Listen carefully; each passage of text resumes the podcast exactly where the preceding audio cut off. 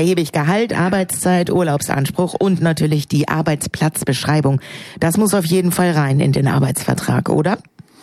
Das sind so die wesentlichen Dinge, würde ich auch sagen. Vorweg möchte ich sagen, ein Arbeitsvertrag muss gar nicht äh, schriftlich sein. Ich weiß nicht, ob Sie das wussten. Nein. Geht auch mündlich. Ja, geht auch mündlich. Ähm, das Problem dabei ist dann immer nur, dass ich, äh, wenn ich mich darüber auseinandersetzen möchte, über die Inhalte, beispielsweise, wenn's, wenn der richtige Worst Case eintritt vor Gericht, wie beweise ich es dann, was ich vorher verabredet hatte? Das heißt, ich würde immer dazu raten, das Ganze schriftlich zu machen.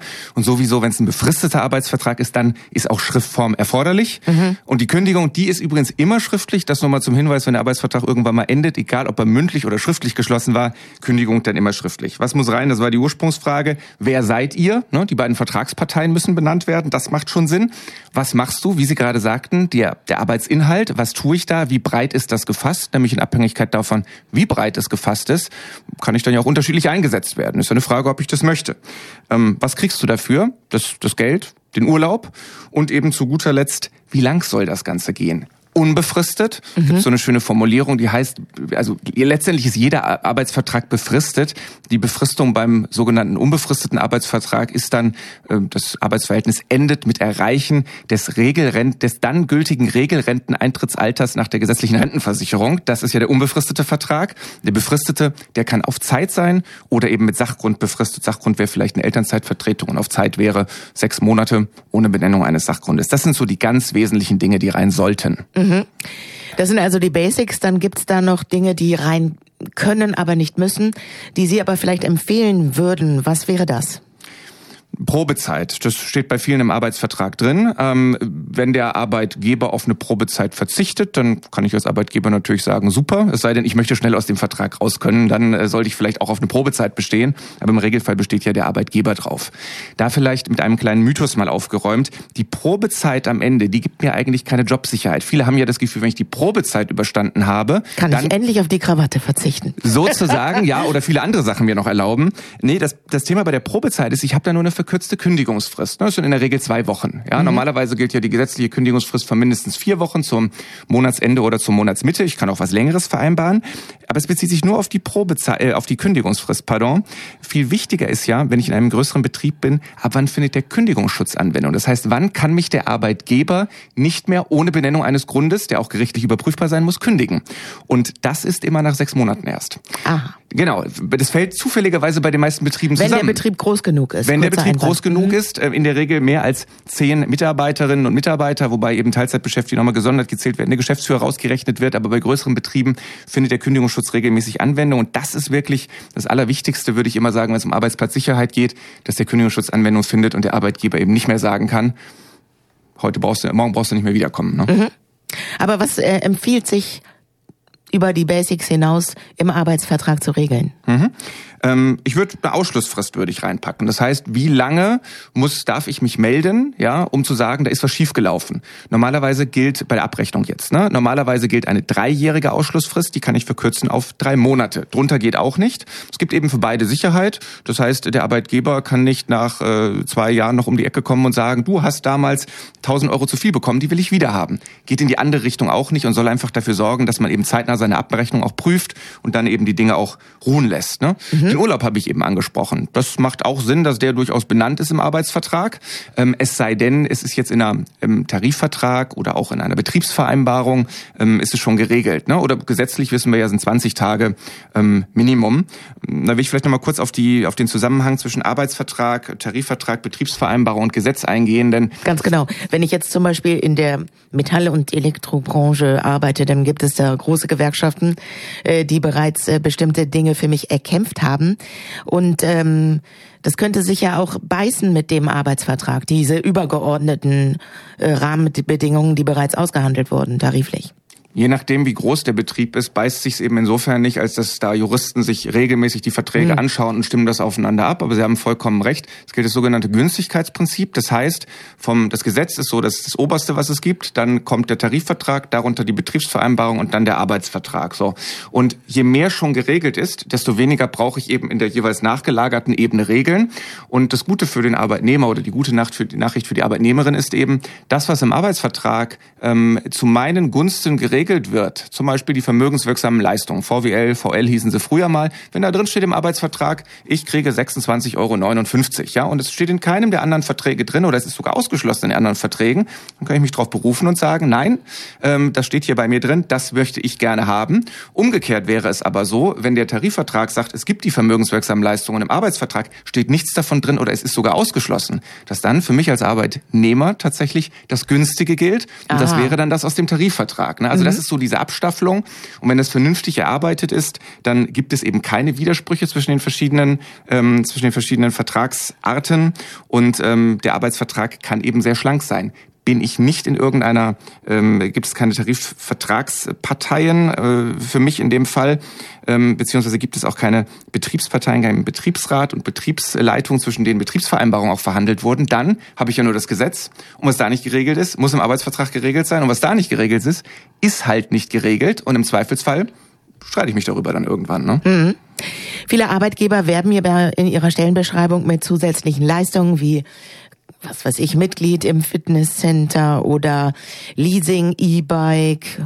Sollte so etwas, wenn es denn von vornherein, also in der Stellenbeschreibung versprochen wird, sollte es dann auch im Arbeitsvertrag mit drinstehen? Sollte man als ja im Einstellungsgespräch ähm, das ansprechen? Also im Anstellungsgespräch kann man es natürlich nochmal nachfragen, ob das, was da in der Stellenausschreibung zugesagt wurde, dann auch gilt. Ne? Es mhm. muss nicht im Arbeitsvertrag drinstehen, weil wie, wie ich eben sagte, wenn das in der Betriebsvereinbarung geregelt ist oder wenn es eine bestimmte Form der betrieblichen Übung gibt, dass das alle kriegen, ne, dann kann ich, kann ich darauf eben auch meinen Anspruch geltend machen. Ne? Weil gerade größere Konzerne müssen wissen, da gibt's ja Unmengen von äh, Nebenleistungen, die ich da in Anspruch nehmen kann. Mhm. Ähm, die, die, die, ganz, die ganz merkwürdigsten Dinge und das würde einen Arbeitsvertrag halt total überblähen. Ne? Das heißt, das sind Dinge, die sind meist an anderer Stelle geregelt, aber als Arbeitnehmer darf ich durchaus fragen, äh, der Arbeitsvertrag ist ja recht schlank, lieber Arbeitgeber, ähm, was ist denn noch alles für mich wichtig? Was sind denn die Tarifvereinbarverträge, was sind denn die Betriebsvereinbarungen? Und heutzutage ist ja sehr viel digital, da kann ich auch als Arbeitgeber dem Arbeitnehmer sehr unkompliziert die anderen Regeln zur Verfügung stellen. Ne? Ne, dass er sich das anschauen kann. Und ähm, auch im Zweifelsfall ist ein Betriebsrat auch schon, bevor ich loslege im Betrieb, für mich ansprechbar oder die Personalabteilung und gibt mir da irgendwie Zugang zu so einem Portal, wo ich das einsehen kann, beziehungsweise schickt es mir per E-Mail zu. Das muss nicht alles im Arbeitsvertrag drin sein. Mhm. Mhm. Wo sehen Sie Verhandlungsspielräume?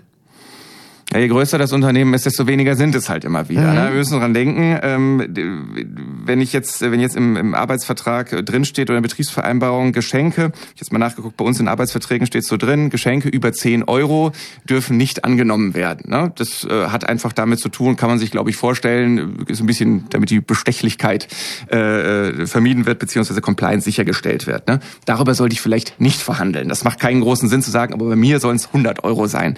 Aber ja, könnte man ja auf die Idee kommen, stellen Sie sich vor, Sie sind im Einkauf tätig und Sie sagen, ich werde regelmäßig eingeladen ne? und es sind regelmäßig Geschenke über 10 Euro, dann kann es tatsächlich doch schon Sinn machen, das mal vorsichtig anzusprechen. Ne?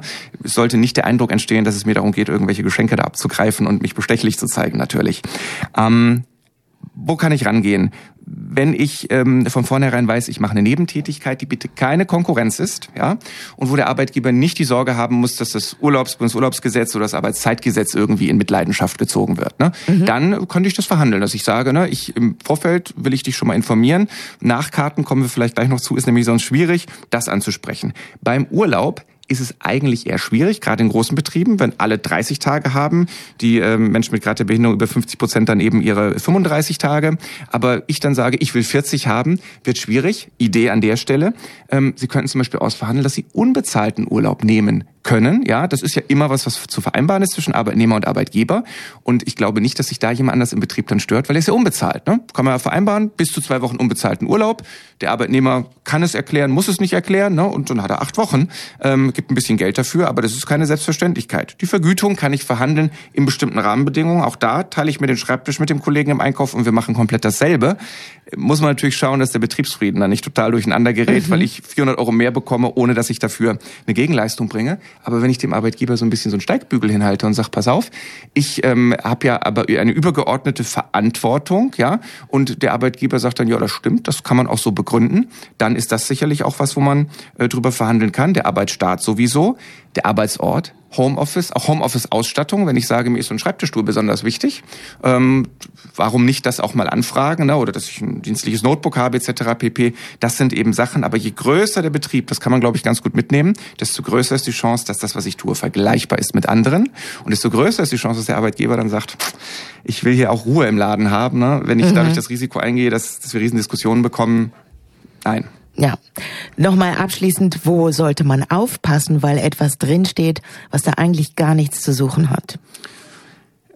Die Frage ist jetzt aus Arbeitnehmer oder aus Arbeitgebersicht. Als Arbeitnehmer brauche ich mir da nicht große Sorgen machen. Denn wenn da drin steht, ähm, erheblich möge sich jeden Montag die Haare rot färben oder soll sie sich jeden Mon Montag die Haare rot färben, dann kann ich das getrost unterschreiben, das ist unwirksam. Ne? Mhm. Ähm, oder wenn ich einen bestimmten Kleidungsstil, Sie sprachen gerade eben die Krawatte in einem Zusammenhang zwar an, aber dennoch, ähm, das ist im Zweifelsfall unwirksam. Kann ich ganz beruhigt unterschreiben. Ne? Also die Dinge, die gegen andere Gesetze auch wirklich verstoßen, da brauche ich mir keine großen Sorgen machen.